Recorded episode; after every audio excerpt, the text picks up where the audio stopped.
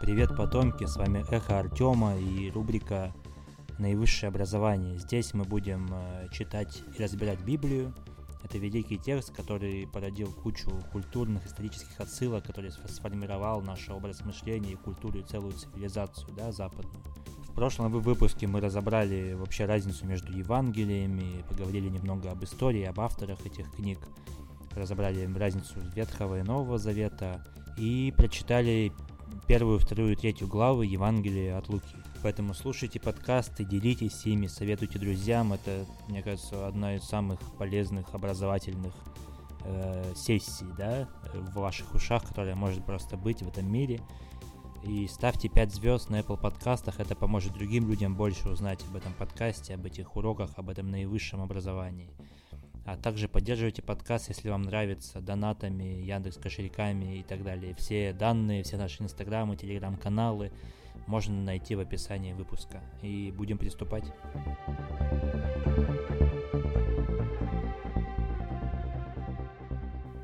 Так, привет, Иван. Добрый день. Ну что, продолжаем изучать Библию, изучать э, Евангелие от Луки. И у нас накопились вопросы от внимательных слушателей. Это Собственно. на самом деле радостная такая новость. Mm-hmm. Я думал, чуть поменьше будет отклик, но мне достаточно э, большое количество людей написали, что интересно было слушать, очень приятно. Э, думаю, что можете продолжать э, писать, задавать вопросы, мы вот как-то так вначале да. будем отвечать на них. Да, короче, первый вопрос Согласен, я, я тоже получаю фидбэк, все как бы это восхищаются тобой, мной. Мной, конечно, больше, потому что у меня голос э, идеальный, поэтому... Очень скромно. Ладно, э, на самом деле, правда, ты классный, и, я, и все тебя любят, и я тоже. Вот. И первый вопрос. Какой первый вопрос? А, собственно, есть уже Ветхий Завет, да? Потом евреи написали а, еще одной, ну, еще один текст для евреев, по сути, да, но и, и также они написали для обычных людей, вот как мы это обсуждали, для язычников, там, для римлян и так далее. И почему сейчас евреи не признают, иудеи не признают новый текст? То есть в чем это, в чем трабл? А, да, во-первых, как-то ты так э, э, прям весь народ э, отнес к авторству Евангелия, то есть понятно, что не конкретно евреи писали, а среди евреев э, после смерти и воскресения Христа э, зародилась община э, последователей Христа, которая начала идеи э, вот эту историю распространять и свою веру, соответственно. И были написаны вот четыре Евангелия, и они не то, что были написаны специально, там, специально для там, греков, специально для евреев, просто они были написаны, по сути, для всех, потому что они, получается, и для нас были написаны. Мы вот сейчас, там, две, две тысячи, более двух тысяч лет спустя э, сидим и читаем э, эти же тексты. То есть, получается, и для нас они тоже были написаны. Э, но просто так их немного соотносят для упрощения понимания, э, чтобы был более понятен контекст, э, в котором э, это Евангелие следует читать определенное. А, ну и, соответственно, одно из Евангелий, оно специально было для евреев написано в том плане, что в нем очень много э, дается отсылок к ветхозаветным текстам. То есть почти каждое действие Христа, это Евангелие от Матфея, оно сопровождается какими-то указаниями на э, пророков, на высказывания пророков и на какие-то э, цитаты, э, широко известные в еврейском народе. Э, и, соответственно, более того, там зачастую нет объяснения каких-то э, еврейских э, ритуалов или еврейских каких-то бытовых особенностей, потому что предполагалось, что и так все будет понятно. То есть поэтому оно называется Евангелием для евреев. Ну, так, так кажется. Ага. А насчет да. того, что иудеи приняли и не приняли, во-первых, ну, получается, сам еврейский народ был во многом причастен Э, к смерти Христа, то есть э, мы это потом будем, я думаю, подробно mm-hmm. обсуждать, э, но ну, так, так или иначе, вот Синедрион еврейский, один из высоких, одна из высоких организаций того времени, еврейского народа, управляющих фактически, она совершила заговор и при помощи э, римлян, воспользовавшись рим, римской властью, э, распяла Христа, убила его. А, ну и, собственно, но ведь и апостолы все, по сути, были евреями. А, их по... тоже убили. Ну, рано или поздно, да, большинство из них, э, подавляющее большинство, мученическую кончину приняло. Но они успели слово э, Божие донести до достаточно широкой аудитории, и дальше это уже по э, нарастающей шло. А, но э, была большая достаточно христианская иудейская община в Иерусалиме долгое время. То есть возглавлял их апостол Иаков, он также назывался брат Господень. А, и, собственно, он был первым епископом иерусалимским, и с тех пор, по сути, христианство из Иерусалима никогда э, не уходило. То есть всегда христиане являются достаточно крупной частью иерусалимского населения, э, так или иначе присутствуют. И с тех пор патриар... епископ Иерусалимский, патриарх Иерусалимский тоже так или иначе присутствуют на э, территории современного Израиля, например. Ну, э, получается, вот, э, насколько я это понимаю, что тогда, ну, немногие иудеи, которые живут в соответствии с ветхозаветными, да, текстами, они немногие приняли новую эту историю с Мессией, они типа не поверили, что это Мессия, да, я так правильно ну, понимаю? Э, подробно об этом вообще можно почитать о первых шагах э, христианской церкви в книге тоже библейской «Деяния апостолов» называется. Это вот прям там расписано буквально э, не то чтобы по дням, но вот э, с самого первого дня появления церкви какие-то шаги апостолов, их действия, потом проповедь апостола Павла, все это там описывается. А, ну, нельзя сказать, что слишком много сразу было христиан. Конечно, это была изначально не очень большая община, но в другой, с другой стороны нельзя сказать, что это была и маленькая община. То есть там э, описываются сотни обращенных, тысячи обращенных. То есть это была э, достаточно э, большая община с самого начала церкви. То есть вну, внушительная. Такая внушительная, что э, властям и иудейским, э, фарисейскому синедриону, и э, римским приходилось задумываться об этом. То есть о том, что появилась вот такая какая-то новая э, ну, не, не скажу секта, но что-то такое, новое образование религиозное. Э, не, в том смысле, что вот э, есть религия иудаизм, да, она была до христианства, правильно? Ну, по сути. Ну, да.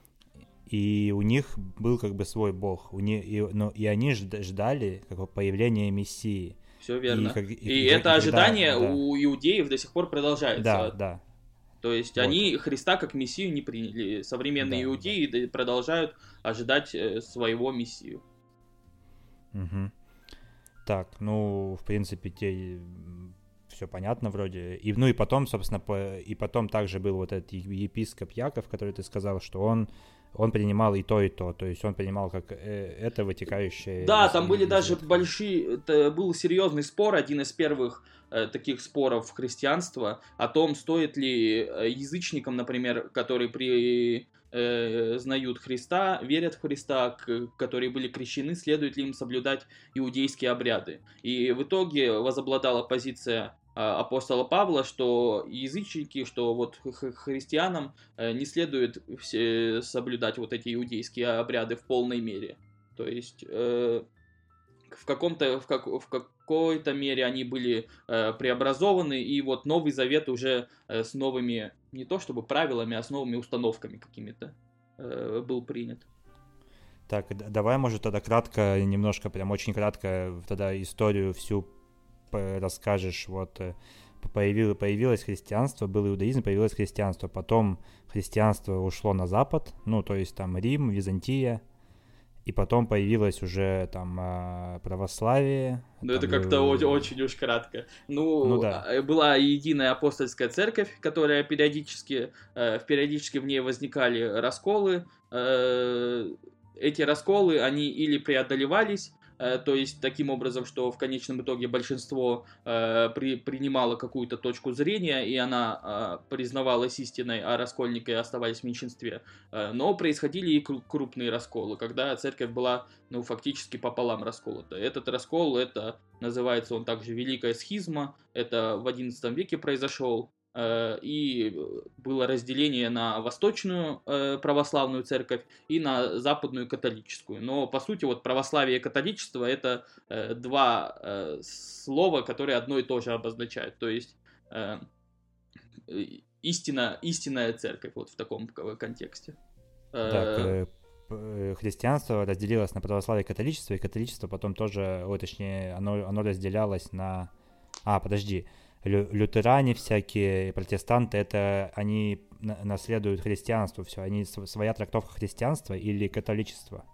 А, католичество это его тоже можно считать христи, христианством и следует считать, ну, потому да. что христианская церковь это любая церковь, которая э, Господом Богом считает Иисуса Христа, считает, что вот жил э, о, на, на земле Иисус Христос, который был и Богом, и человеком, который угу. Бог со, сошедший на, на, на, в мир наш. А, ну и, соответственно, нельзя так сказать, что э, христианское или католическое, то есть это ну, по сути, синонимы, так или иначе. Христианское это да. общий термин, а католическое это конкретно показывающий, что принадлежит к, Рим, к римской католической церкви, например.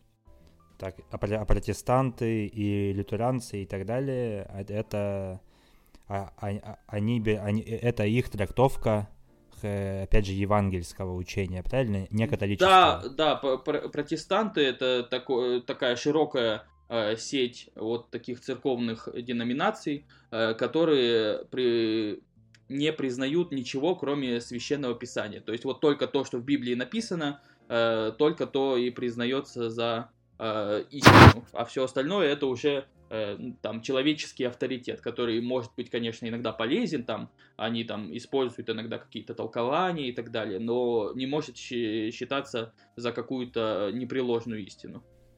И человеческий авторитет это типа церковь, да, посредник между Богом и человеком. А, и...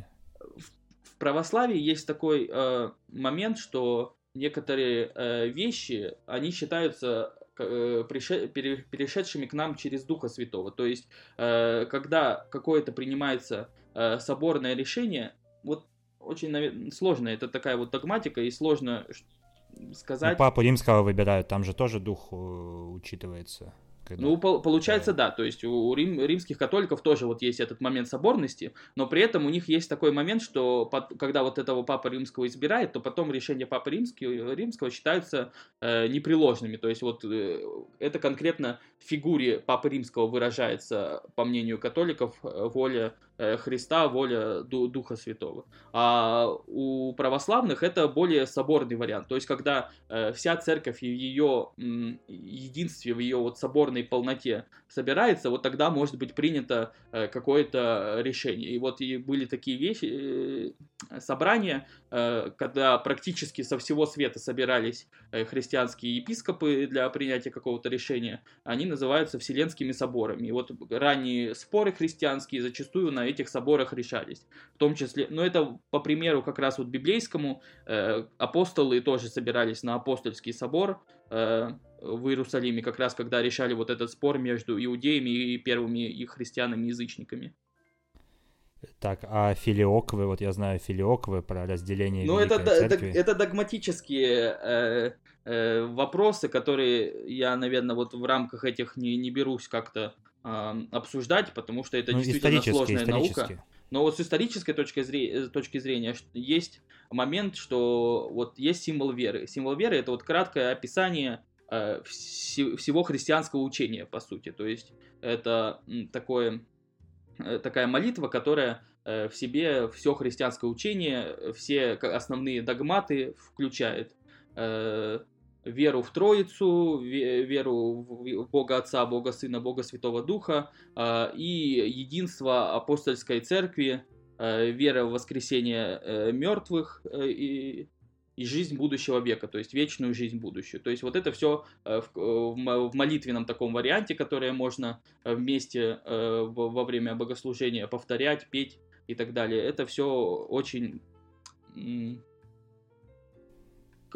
кратко, Из-за чего кра- кратко емко раскол? ужато. Раскол по многим причинам произошел. Это э, есть причины политические, есть причины догматические, то есть э, есть причины обрядовые. Но вот как раз э, обрядовые причины, то есть вот из серии, что там у православных одно облачение, у католиков другое, у православных один вариант службы э, литург- литургии мессы, а у православных католиков другой. Но это все как раз вот бросающиеся в глаза, но по сути никак не мешающие, потому что э, единству церковному, потому что такое было д- уже достаточно давно, то есть там э, была единая церковь, в которой по-разному немного это единство, э, вот в этих различиях единство еще более подчеркивалось. И поэтому Мгм. вот когда сейчас говорят, что мы не можем объединиться, потому... Ну, в общем, это сложный вопрос. А, Не, ну я, я, я помню, что в семнадцатом году Папа Римский встречался с нашим патриархом, что это считалось типа а, вот таким снова об- объединением, что Нет, очень, очень объединение не, то встречались. слово, не то слово объединение, потому что э, Ну да, не объединение, а типа Об- обе примирение. стороны, тут такая есть проблема, что обе стороны считают себя истинными, то есть и православие считает, что она вот как раз та самая э, церковь, которая вот с апостольских времен, не прерываясь, э, есть такой термин апостольское преемство, что апостолы избирали себе учеников, э, Да. те, те И избирали крови- себе учеников, И и, по это крови вот они там должны были быть, да, еще при наследовать в крови кровь апостолов. Не, правильно? это не, не, не то немного. Это не так работает. Э, Я Тут где-то как раз ду- духовное единство. То есть имеется в виду, что э, через Святого Духа вот внутри церкви вот это вот апостольское преемство идет, э, рукоположение. То есть они рукоположили, э, вот первые апостолы, щ- считаем их епископами, они рукоположили своих епископов, те рукоположили, э, поставили своих епископов. И это вот про- продолжается. То есть, по сути, любой современный э, епископ э, может э, провести такую долгую-долгую э, родос- родословную, вот эту духовную, вплоть до апостолов. И, соответственно, вплоть до Христа, потому что Хри- апостолов избрал Христос. Так, ну и, и коротко про два пальца и три пальца. Вот это, это, это часть ли- литургии, правильно я понимаю? Ну, Э, это как, это как раз обрядовая максимальная часть, которая э, тоже на самом деле э, большая была такая проблема русской церкви, что вот произошел в русской церкви раскол на старообрядцев и новообрядцев. И произошел он, по сути, из-за ничего. То есть он произошел из-за э, изменения э, служебников, то есть служебных книг, э, решили взять греческие оригиналы и заново перевести, потому что книги, они э, долгое время переписывались вручную, и во время переписок совершались помарки, э, и эти помарки переходили из книги в книгу, из книги в книгу, там на протяжении этих э, сотен лет, которые эти книги переписывались. И в конечном итоге приводили иногда к каким-то э, совершенно, ну, то есть как, как будто две разных книги получались. И вот попытка привести э, па- патриарха Никона снова к греческому оригиналу все, то есть э, к какому-то первоисточнику, э, они встретили сопротивление. Но это сопротивление, оно было чисто обрядовым. То есть э, вот эти все споры о том, что двое перстия, трое перстия, о том знаменный, э, э, то есть пе- петли распевом или петли э, читать необходимо все э, Мгм. то есть это все на самом... Да, да, да, да, да, богослужебные те- тексты. Это все очень вто- второстепенная вещь, которая на самом деле не должна менять единство. И сейчас есть такая... а, ну, то есть с некоторыми старообрядческими приходами современное православие э, снова воссоединилось, и службы ведутся там, то есть по старообрядческим э, богослужебным книгам, э, по ста- старообрядческим пр- правилам, но это считается они как часть православной церкви. Поэтому это очень второстепенная вещь. Двум- Двумя-тремя пальцами креститься. Православной традиции тремя. И есть другие традиции. Там... А у- и у католиков двумя, да, правильно помню? Слушай, я так сходу не скажу. Мне кажется, да, двумя. По-моему, да, у них типа отец-сын только, а, а в этом, ну, короче, да. не, это, это не то, это не то, это не то, не по той причине. Это не, Э, не- не в этом? Э, Три пальца и два пальца это все равно остается. То есть три пальца в честь Троицы, два пальца в честь э, божественной и человеческой природы Христа. М, А типа два, и, а три пальца все равно остаются, ну, когда двумя пальцами крестишься, три пальца остаются все равно у тебя других. Ну да. ну да, Поэтому по факту. тут означает это то же самое абсолютно. А, понял. Смотри, про перевод вот ты говорил. И как раз у нас такой феминистический вопрос появляется, что э, есть теория о том, что допущена ошибка или специальная как бы правка в переводе, что Мария была э, ну невинной. А... Есть ли что-то в этом или нет? Или все это заговор патриархата в смысле системы угнетения, или это так и есть, что она была невинна, ее и по какому принципу ее вы, вы, выбрал Бог, кстати говоря, чтобы зачать Иисуса? Такой большой вопрос. Э, вопрос действительно большой, и э, насчет э, не того, что непорочное зачатие это э, какой-то а, какая-то ошибка перевода. Вот мы как раз помнишь с тобой разговаривали в прошлый раз о том, что э, был такой переводчик Симеон, который действительно решил, что это ошибка перевода, ошибка какого-то э, писца, который переписывал эту книгу. Э, и он, э, собственно, попытался это исправить, но у него ничего не получилось. То есть это буквально описывается даже в э, церковном предании, о, ну, когда говорим о евангельских событиях. А, есть не получилось такой... в смысле прям физически, что ему за... Ну, помнишь, я рассказывал, это? что ему явился натурально ангел и говорит, а. что никакой ошибки нет, и ага. типа оставь не, все как есть. И он с тех пор, да. типа, ждал э, того момента, когда это все свершится, и ждал Христа около храма Иерусалимского. А, это он? Он Да, Симеон, это он был как раз, да, переводчиком. Одним mm-hmm. из переводчиков э, Септуагинта, это, короче, э, перевод, э, первый перевод еврейского писания Ветхого Завета на греческий язык. В общем, вот. А, а насчет э, термина, есть, такой, э, есть такая вещь, как критерий неудобства. То есть... Э, людям, когда они что-то придумывают, им свойственно говорить или писать таким образом, чтобы представить свое дело в максимально благоприятном свете, э, чтобы избегать того, что будет как-то негативно воспринято или вызовет, может, насмешку, э, или каким-то приведет отрицательным результатом. И представь себе, вот традиционное еврейское общество, традиционное, ну не знаю, греческое общество, э, и рассказ о девушке, которая оказалась без свадьбы, беременной вне брака, и объясняет это каким-то э, непорочным за зачатием. То есть это не может быть принято и в еврейском обществе, в котором первоначально Слово Божие распространялось, и в то же время и в греческом, которые ну, могут не поверить по своей, там, допустим, образованности философской в непорочное зачатие. А, и, соответственно, э, то есть не выполняет это э, той роли. То есть, если бы они это придумали, то они, ну, не было им смысла никакого придумывать апостолам. И, соответственно, если они решили об этом написать, значит, они действительно в это верили. А так как э, других свидетелей, ближайших, чем апостолы вот всех этих историй у нас нет, то приходится считать событие, ну, насколько возможно его считать достоверным, достоверным. То есть вот такой э, у меня тейк есть на этот счет. Угу. Так, и по какому принципу ее выбрал Бог? Потому, ну, э, мой ответ был в том, что она служила с самого детства церкви, и что вот она как бы приблизилась максимально к этому шансу, к тому, что я выберу там для этого или как? Ну, получается, да, что вот э, Дева Мария, она была Богородица, она была вот максимально приближенной э, к, к святости, вот к, к вот этому божественному человеку. Вот насколько может быть э, святым, э, добрым, хорошим человек, вот настолько она такой и была.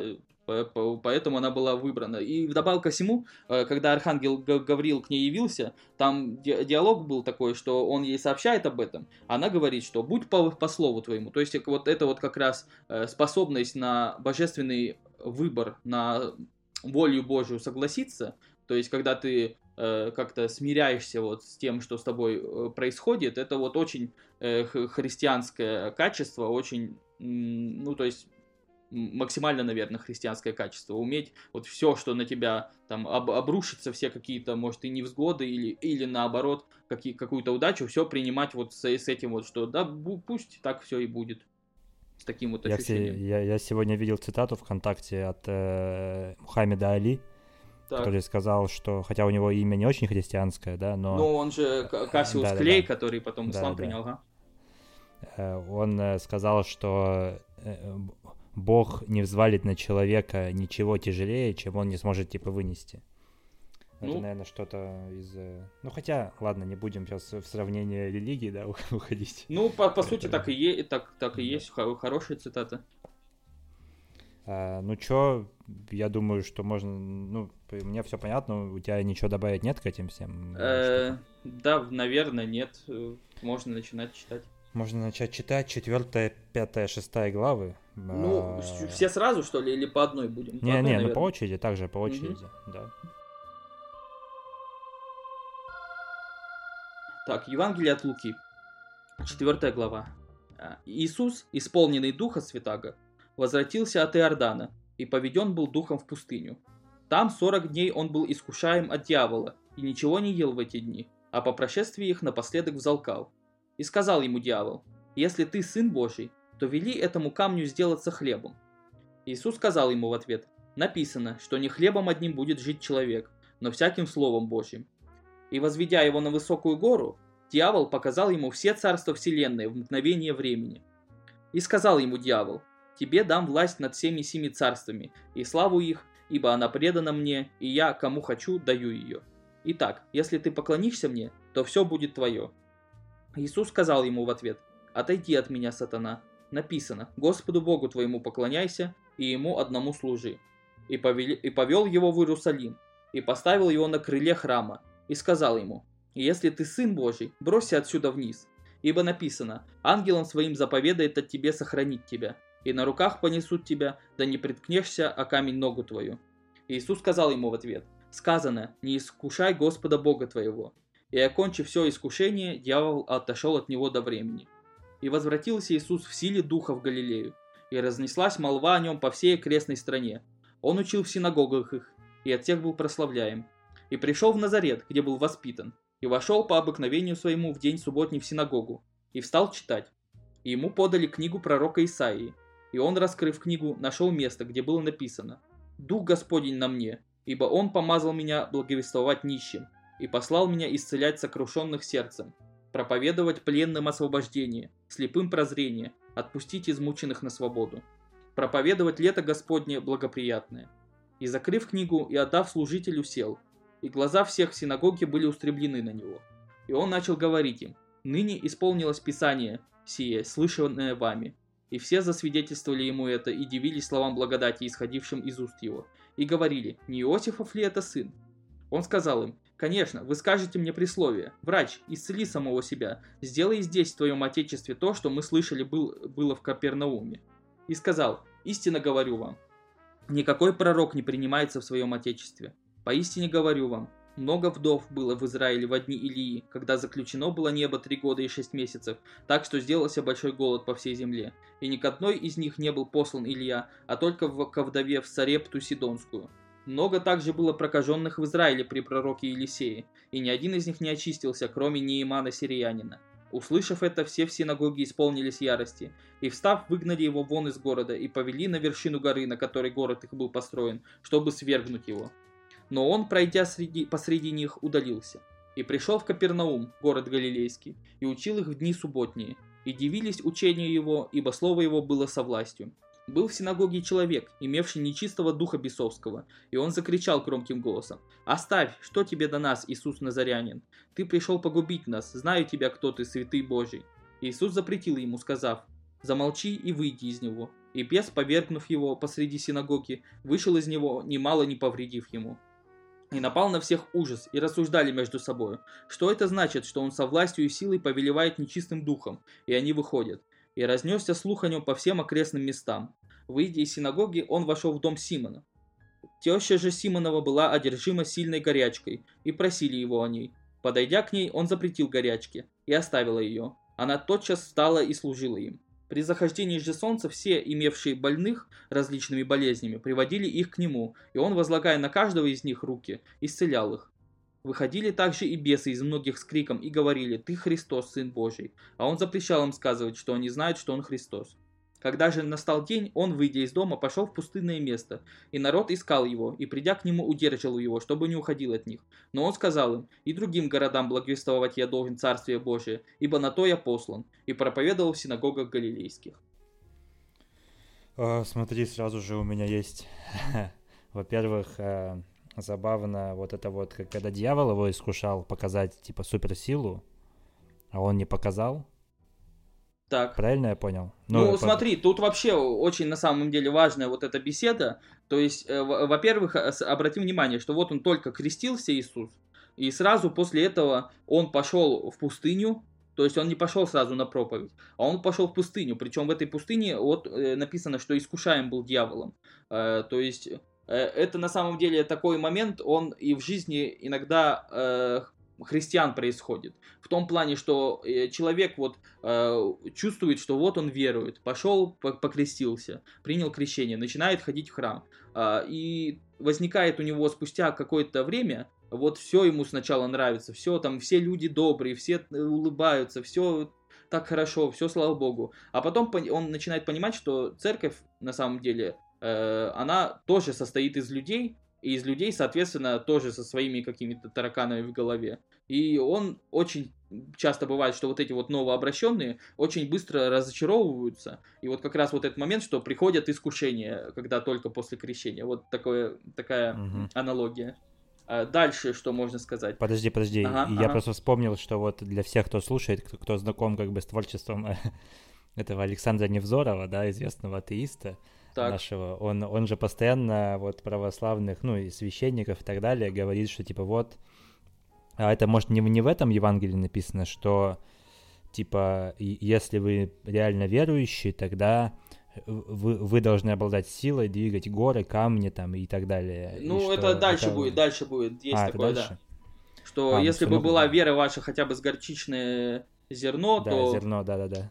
Ну, есть такая... такая... А, я, я просто подумал, что этот дьявол так, типа, говорит, как Невзоров буквально на этих дебатах со, со всеми этими. Ну, вот, смотри, и дьявол, он... Тут вообще, на самом деле, происходит такая... Э, такие дебаты, такая битва... Э, битва воль двух.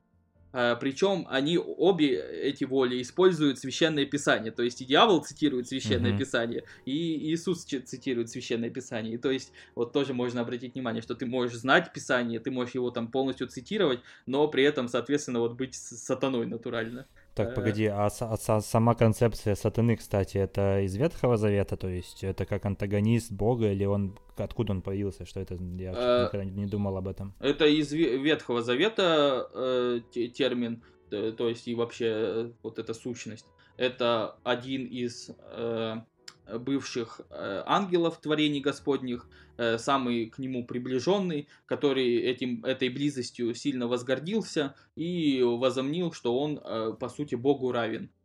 И, соответственно, была насколько можно судить. Ну, то есть, все вот эти концепции э, раннего мира творения, то есть создания мира mm-hmm. и вот ранних каких-то таких вещей, не, нельзя сказать, что э, в, в в полной мере людям, люди понят, людям понятны. Но вот как, как написано, что вот была э, битва, и сатана, соответственно, свергнут был э, угу. э, из, из рая, и с тех пор, э, то есть, и всячески пытается э, бороться с Господом. Но потому что у сатаны нету такой вещи, как э, творческое начало, то, соответственно, он всегда находится в положении проигравшего в, в этом ну, как-то так. Так, еще смотри, у меня про... Нет пророка в своем отечестве. Э, никогда не понимал, что это значит. То есть это, это постоянно говорят, и сейчас постоянно говорят, и всегда говорили. Но вот здесь вот буквально это слова Иисуса.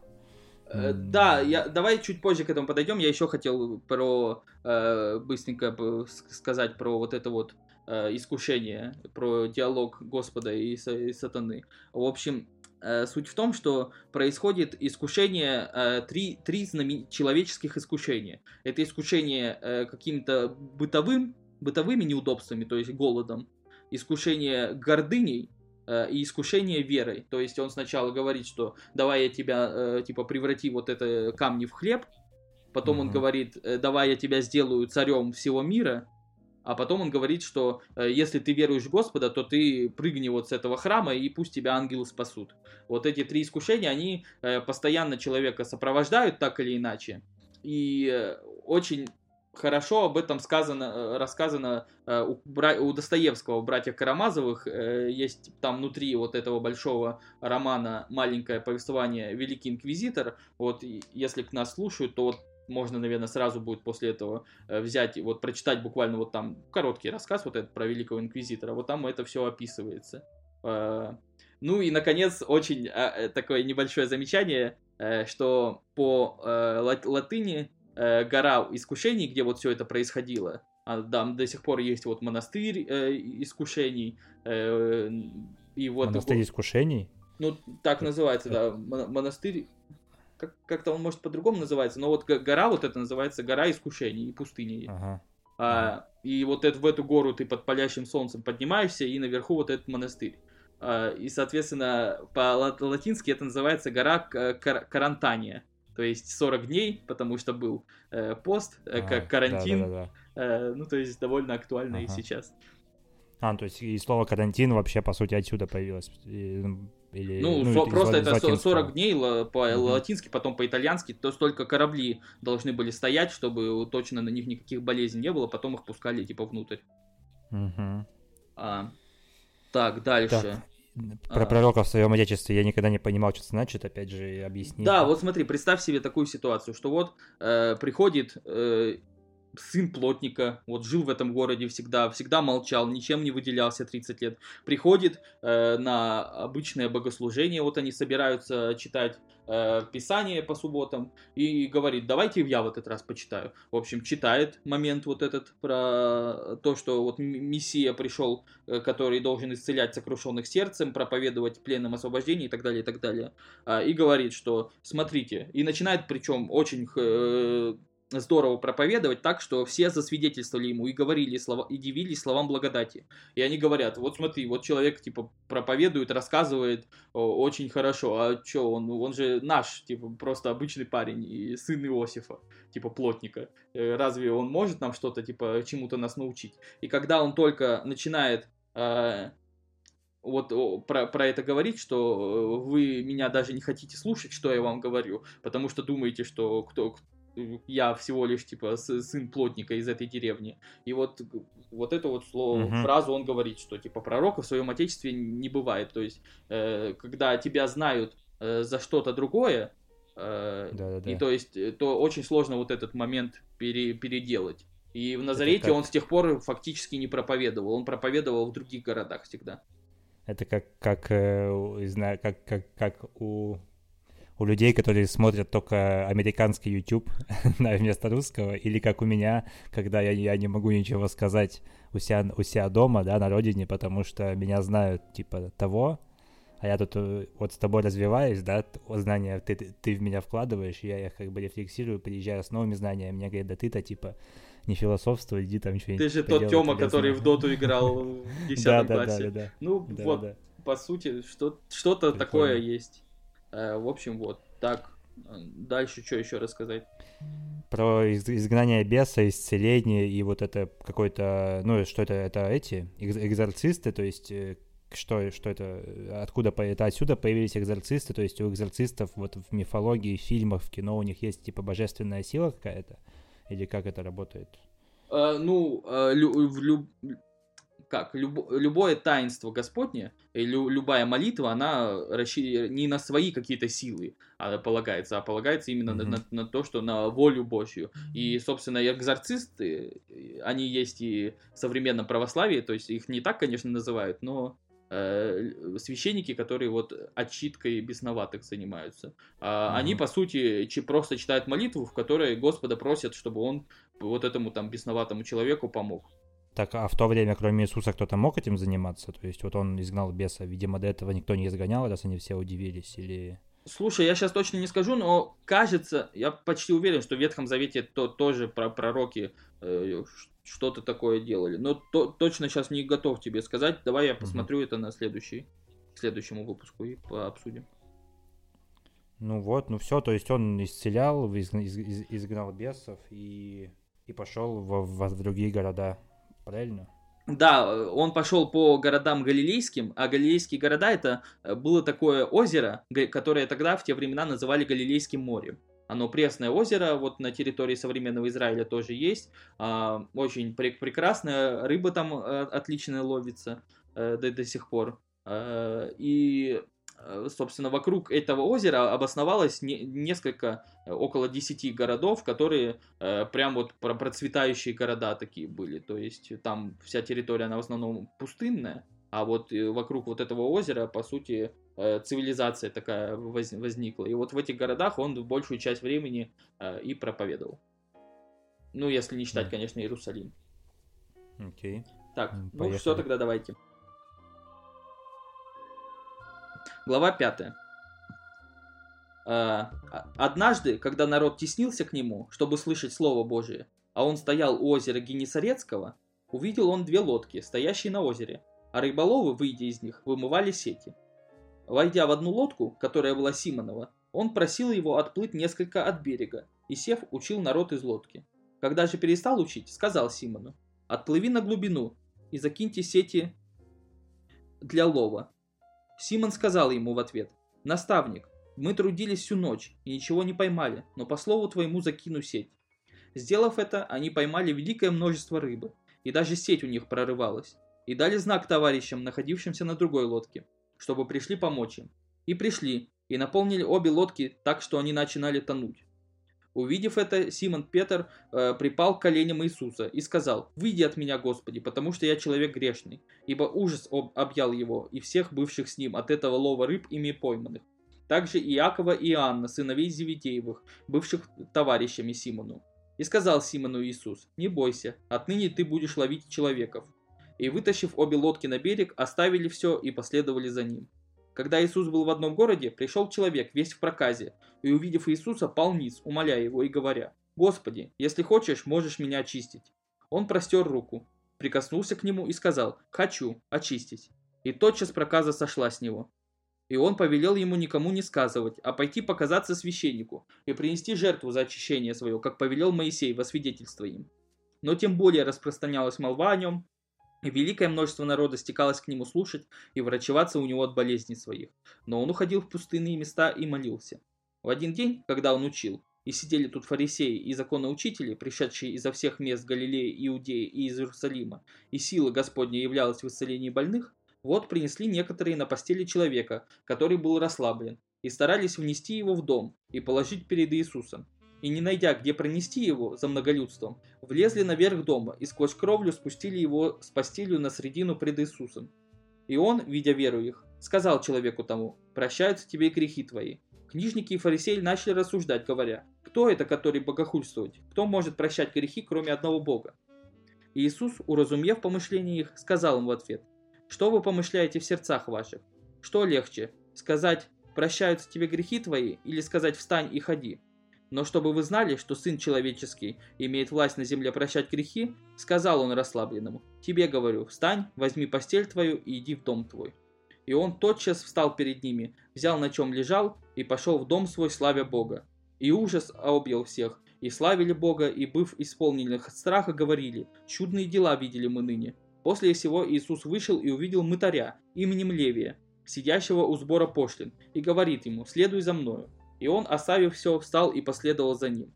И сделал для него Левий в доме своем большое угощение, и там было множество мытарей и других, которые возлежали с ними. Книжники же и фарисеи роптали, и говорили ученикам его, «Зачем вы едите и пьете с мытарями и грешниками?» Иисус же сказал им в ответ, «Нездоровые имеют нужду во враче, но больные. Я пришел призвать не праведников, а грешников к покаянию». Они же сказали ему, Почему ученики Иоанновы постятся часто и молитвы творят, так же и фарисейские, а твои едят и пьют?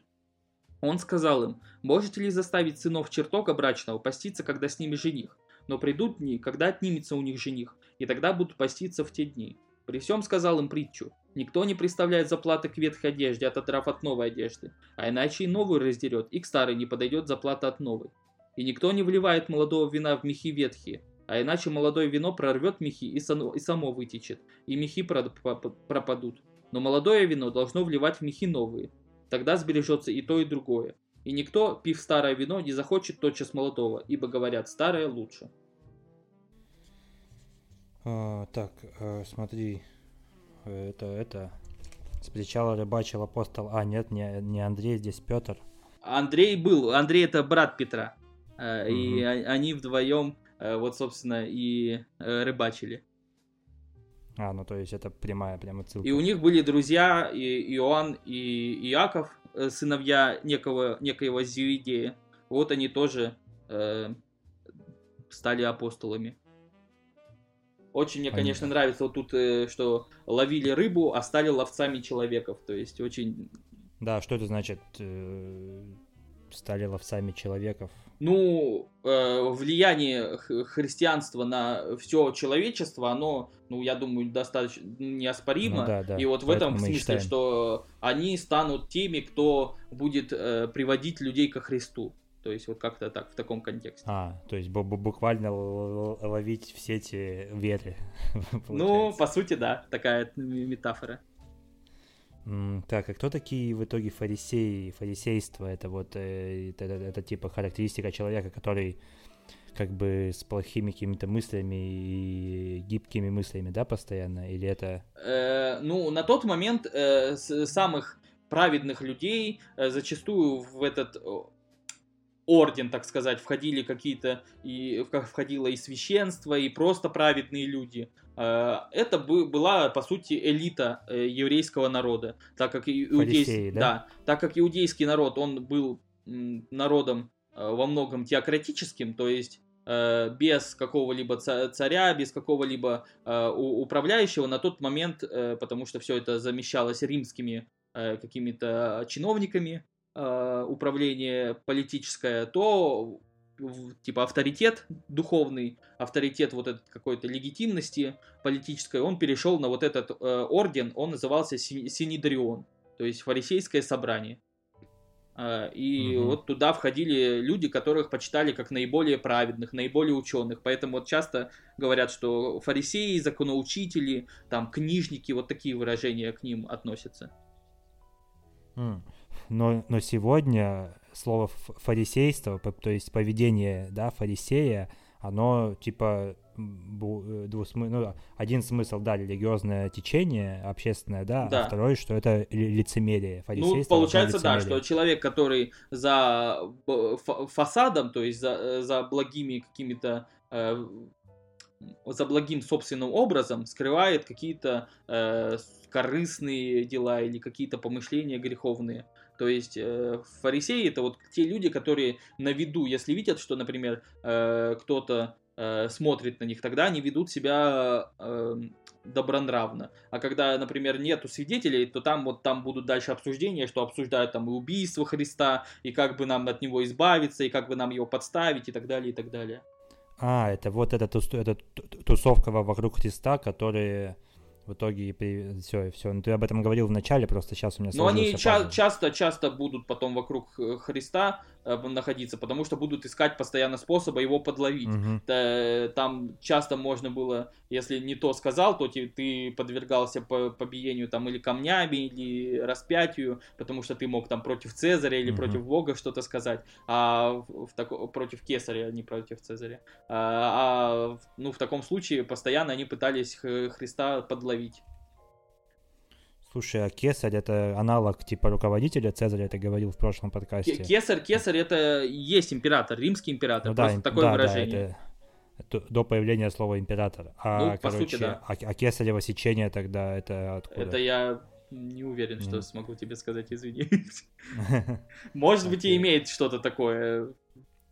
Ну, Но, по-любому как-то связано, извини, не, да. осведомлен в таком вопросе. Так, окей, вс- встань и иди, эпизод «Встань и иди». Да, э, тоже очень, конечно, важный. И ситуация такая интересная, что вот представь себе какой-нибудь вот этот арабский домик, то есть глиняный, и вот как э, сиди- сидит э, ку- толпа народу в доме, и внутрь нельзя никак эту постель пронести, и начинают сверху вот эту типа крышу разбирать попросту, и чтобы спустить постель вниз. То есть ну, довольно интересная картина.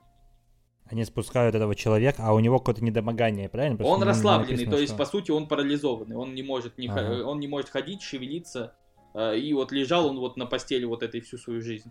И услышали друзья его, что э, исцеляют Господь э, больных, и ну настолько вот уверовали в это, что вот сквозь все при- преграды прошли. Э, там толпа народу, ничего страшного, мы там сквозь крышу хоть как-нибудь и так далее.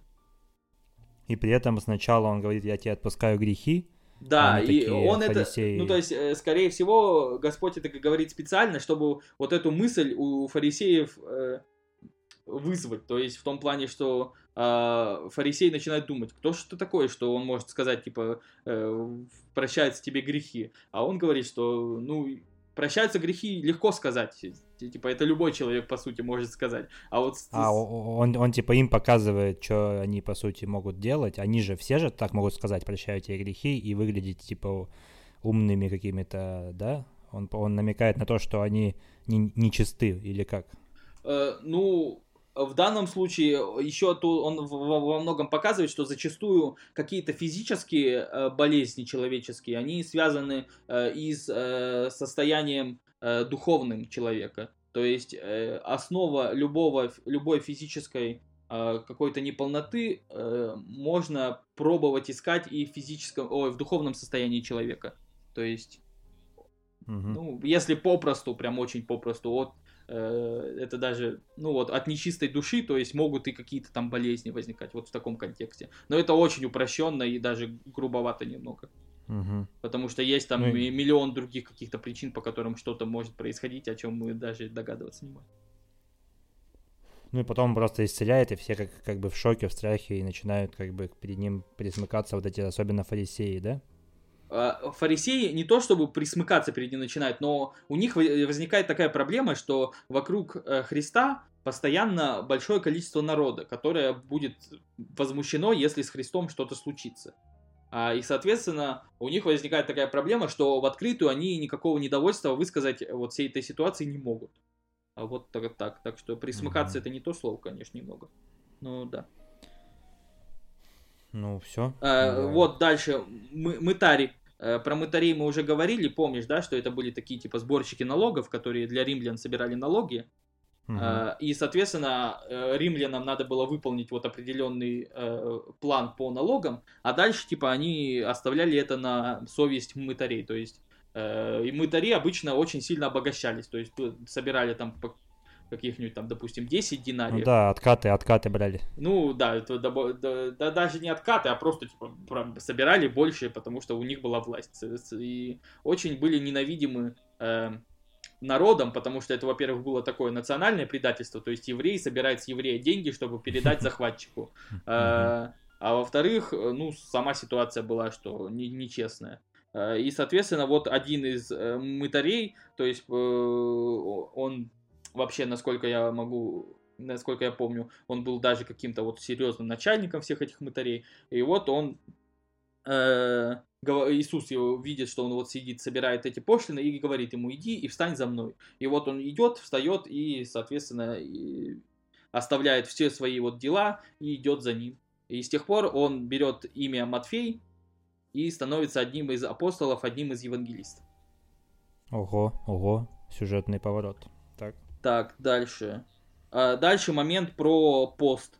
Про то, что а, почему Иоанновы ученики или ученики фарисеев соблюдают, постятся, а вот твои ученики ничего этого не делают. Да, кстати. А, дальше.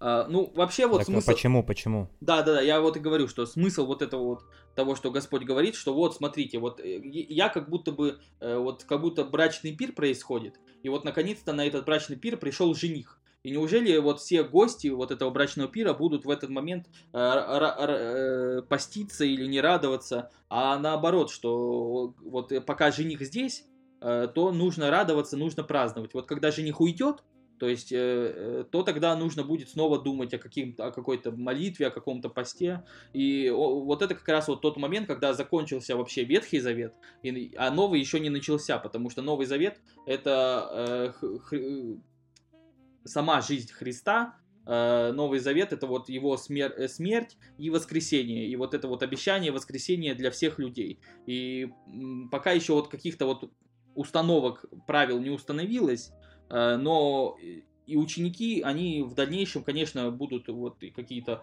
посты соблюдать и какие-то претерпевать невзгоды, но пока они со Христом, то они должны быть веселы, вот как на брачном пире, на, э, как на свадьбе.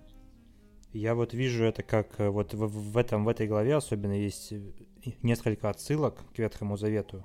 Я понимаю, что это отсылки, но я не понимаю, как, к чему он там, к Моисею, да, вот он там делает в начале.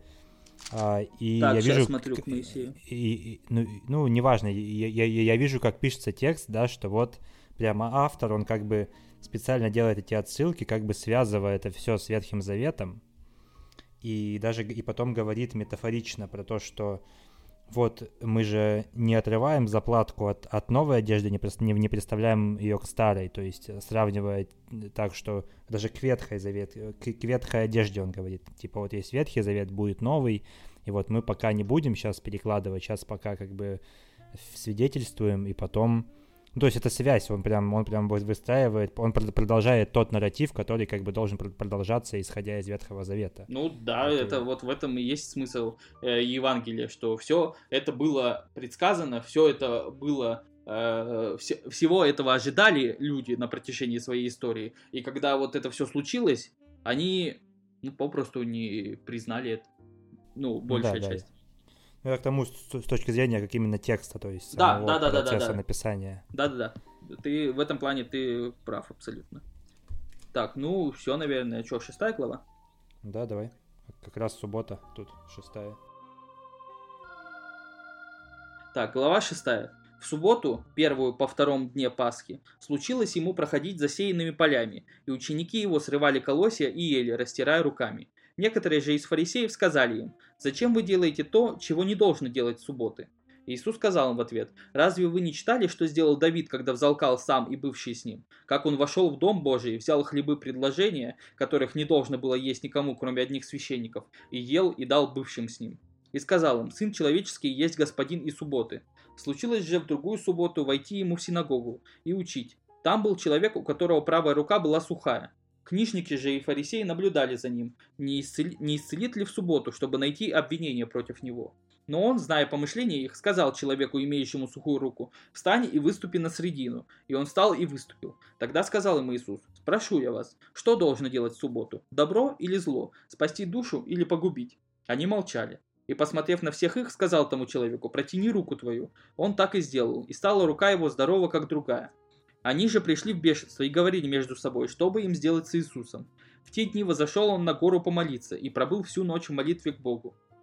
Когда же настал день, призвал учеников своих и избрал из них двенадцать, которых и наименовал апостолами. Симона, которого и назвал Петром, и Андрея, брата его, Иакова и Иоанна, Филиппа и Варфоломея, Матфея и Фому, Иакова Алфеева и Симона, прозываемого Зелотом, Иуду Иаковлева и Иуду Искариота, который и потом сделался предателем.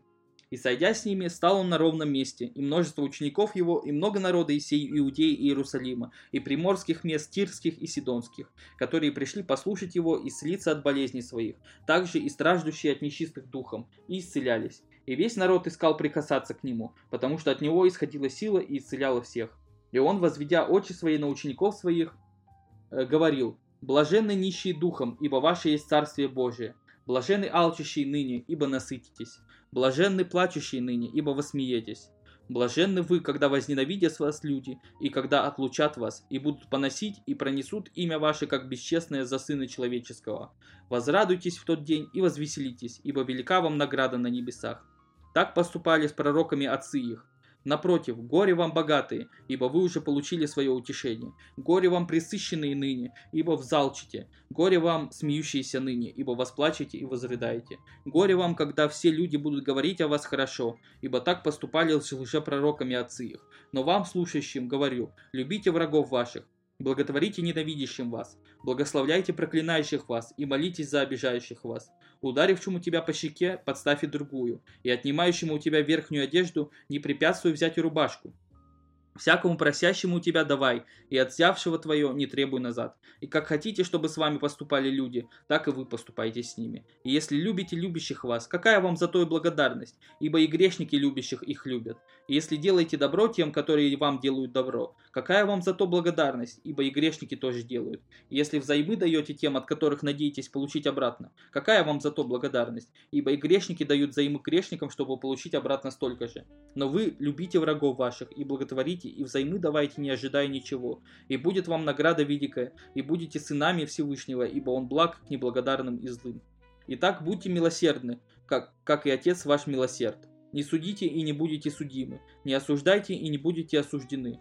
Прощайте и прощены будете. Давайте и дастся вам. Мерую добрую, утрясенную, нагнетенную и переполненную отсыплют вам в лоно ваши, ибо какой мерой мерите, такой же и отмерится и вам.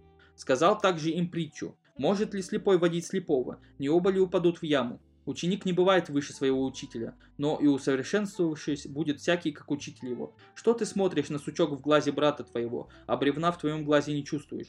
Или как можешь сказать брату твоему, брат, дай я выну сучок из глаза твоего, когда сам не видишь бревна в твоем глазе? Лицемер, вынь прежде бревно из твоего глаза, и тогда увидишь, как вынуть сучок из глаза брата твоего. Нет доброго дерева, которое приносило бы худой плод, и нет худого дерева, которое приносило бы плод добрый. Ибо всякое дерево познается по плоду своему, потому что не собирают смог с терновника, и не собирают и не снимают винограда с кустарника. Добрый человек из доброго сокровища сердца своего выносит доброе, а злой человек из злого сокровища сердца своего выносит злое, ибо от избытка сердца говорят уста его. Что вы зовете меня, Господи, Господи, и не делаете того, что я говорю? Всякий приходящий ко мне и слушающий слова мои, и исполняющий их, скажу вам, кому подобен. Он подобен человеку, строящему дом, который копал, углубился и положил основание на камне. Почему, когда случилось наводнение, и вода наперла на этот дом, то не могла поколебать его, потому что он основан был на камне. А слушающий и не исполняющий подобен человеку, построившему дом на земле без основания, который, когда наперла на него вода, тотчас обрушился, и разрушение дома сего было великое. А, так, это, это как бы это самая, наверное, известная э, до сих пор речь ну, это вот называется Нагорная проповедь. Она была да, на Илионской горе. Э, и Елеонской, надеюсь, вроде правильно. Э, и, соответственно, да, действительно, вот, вот это вот э, Господь э, вот в этой проповеди, в речи, он прям изложил идеал христианства. Вот это вот то, к так, чему... Погоди, сейчас давай мы перейдем к этому. А сейчас у меня наблюдение первое, что да, он давай он, он, он сломал концепт шаббата еврейского, правильно? Ну, что по сути, по сути, да, да. Потому что он э, в другом Евангелии он говорил даже, что э, не человек для субботы существует, а суббота для человека. То есть э, ветхозаветному человечеству необходимо было вот эта система каких-то запретов, система каких-то серьезных э, ограничений, потому что без этого они тут же э, уходили, ну то есть вот моральное состояние человечества не позволяло им оставаться вот в какой-то праведности, они тут же скатывались э, mm-hmm. в язычество, выдалопоклонство, в какие-то э, грех, греховную жизнь максимально, поэтому им нужны были строгие запреты, строгие э, ограничения. Ну, и вот шаббат да, да. был одним из них. Это там запрет на 39 действий в день субботний. Да, и получается, что по факту, опять же, с точки зрения вот э, того момента и написания этого текста, он, он даже здесь говорит, что вот он, он, он трактует действия Давида, то есть он, Давид это ветхозаветный персонаж, да? Да, да. И он, он говорит, что вот Давид сделал так, э, разве не поэтому? Да, он там прятал, читали? Давид, он прятался от царя Саула, его политического противника, и ему необходимо, э, ну то есть они там как-то так вот прятались, и у них вообще не было еды. И вот единственная возможность хоть как-то еду поесть, они пошли в дом к священнику, в, ну, в храм, по сути, а, и сказали, есть ли у тебя какая-то еда? И он сказал, вот только богослужебные принадлежности, вот это, которые используются при служении. И тогда Давид, собственно, и съел их. Ну и, соответственно, все равно почитался праведным человеком. Ну да. Ну, в том, в том смысле, что вот он, он получается, ставит под сомнение вот, э, шаббат, да, этот ритуал, и, по сути, ну, наверное, это такое, э, одно из таких э, действий, которое могло подорвать иуде, веру иудеев в Мессию, да, наверное. Ну, в какой-то мере, да, то есть он, это явно новый кон- концепт он вносит, он эту новую идею, которая раньше не существовала, что вот именно, что это все дано как временное какое-то явление. Это все не постоянно, и поэтому, э, ну, думаю, что не то чтобы вера в Мессию, а э, фарисейское э, отношение явно было испорчено к нему сразу же. Угу. Потому что они боя... Э, но в том-то и проблема, что они даже переживали не столько за веру, не столько за веру, сколько за собственную власть, которая на этой вере основывалась. Ну да, да, на словах, на ритуалах власть, да, да. Поэтому вот. Так, ну да, и, собственно, Нагорная проповедь, вот ты говорил, что 12 апостолов идеальная... еще можно отметить, что да, собрал. Да. Типа вот имена всех этих э, апостолов перечислены. Ну и, соответственно, э, после этого судьба их э, практически в каждого апостола более-менее известна. Э, и сразу же спойлер здесь говорится, что Иуду, который станет предателем. Потом. Ну, получается, да, что сразу... Э, ну, я думаю, это одна из таких, один из таких моментов, э,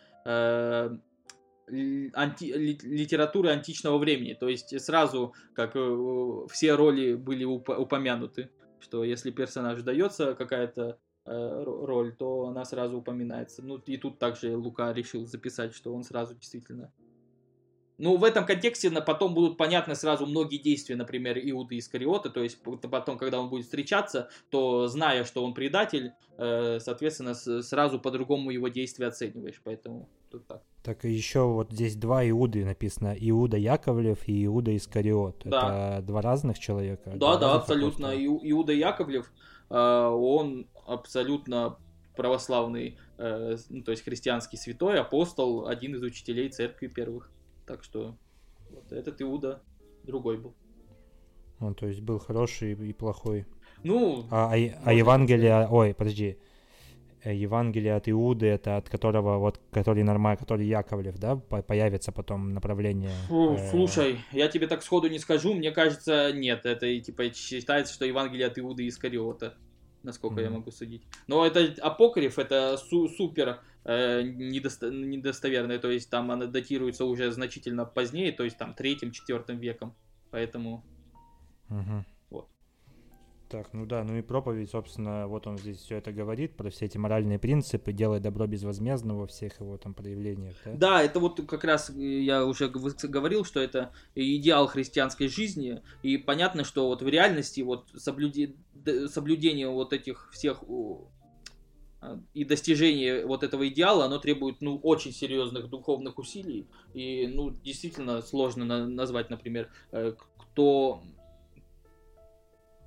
ну, про, про себя точно ты не можешь сказать, что ты хотя бы на какую-то часть вот этому соответствуешь. Вот ста, ста, ста, стара, все стараются, православные христиане, как-то этому соответствовать. Ну, получается у каждого, конечно, по-разному. Да, Но и, идеал, и вот, здесь... вот к чему надо стремиться, вот здесь вот рассказано. Вот эта глава, вот она, ну, одна из самых, конечно, важных э, в Евангелии в этом.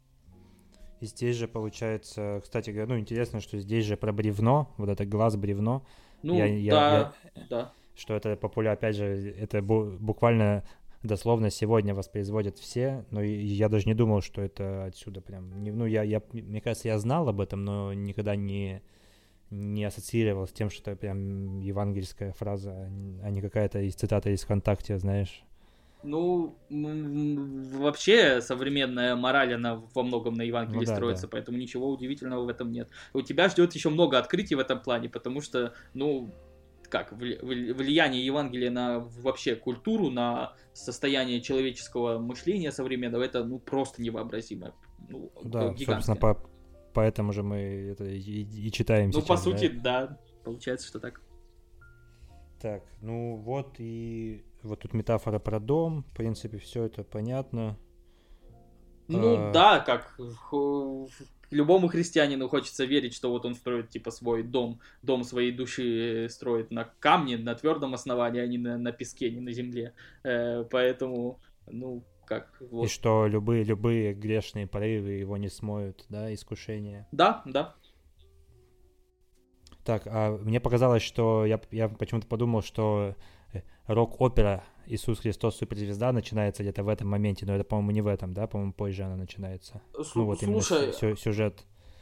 А... Что вспомнил, что они там тусуются на горе, а потом их разгоняют. Это уже другой, наверное, эпизод. Я, ну, зачем я это по говорю, сути, по сути, вот насколько я оперу эту знаю, есть э, не, вариант, в котором Нагорная проповедь в начале э, поется. Поэтому, ну, по, да, Угу. Нагорная проповедь, она просто, ну как, э, не, не, не как конкретный момент, как олицетворение, как вот краткое изложение всего учения Иисуса Христа. Э, поэтому даже вот, например, был такой момент, что Лев Толстой вот в 19 веке, в конце 19 века, он, когда увлекся вот какими-то духовными своими экспериментами, он хотел изложить э, для крестьян, он, ему, у него было такое ощущение, что крестьяне не понимают э, Евангелие. И потому они, у них вот эти вот разные проблемы возникают морального плана в том числе. То есть потому они там духовно не образованы. И вот он старался их всячески воспитывать, в том числе и хотел пересказать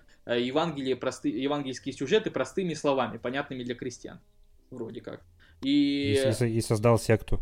Ну, не, в конечном итоге это все пришло, да, к, сек- к секте толстовцев, но вот когда он например, вот эту проповедь хотел говорить, что вот хочу, в дневниках пишет, что хочу вот пересказать Нагорную проповедь, и понимаю, что тут вот ни одного слова нельзя э, вынести или как-то пересказать, потому что все вот, вот в этой главе вроде как все абсолютно идеально. Uh-huh, То есть, uh-huh. ну вот, интересное такое мнение. Так, чё, еще, еще хотел сказать, что э, вот он Господь тут говорит, что э, если там, например, делаете добро тем, кто вам делает добро, то какая вам заслуга за это, потому что и грешники так делают. А, например, если читать вот этот же момент у Матфея, то там будет фраза про язычников, что и язычники тем же самым занимаются. А тут вот угу. Лука старается язычников в негативном свете сильно не показывать, потому что, э, ну, рассчитано э, Евангелие маркетинг, было... Маркетинг, Ну, не, ну, грубовато, конечно, говорить маркетинг, но в каком-то плане да. То есть он не хотел э, сильно расстраивать тех, перед кем проповедовалось, по сути, это Евангелие.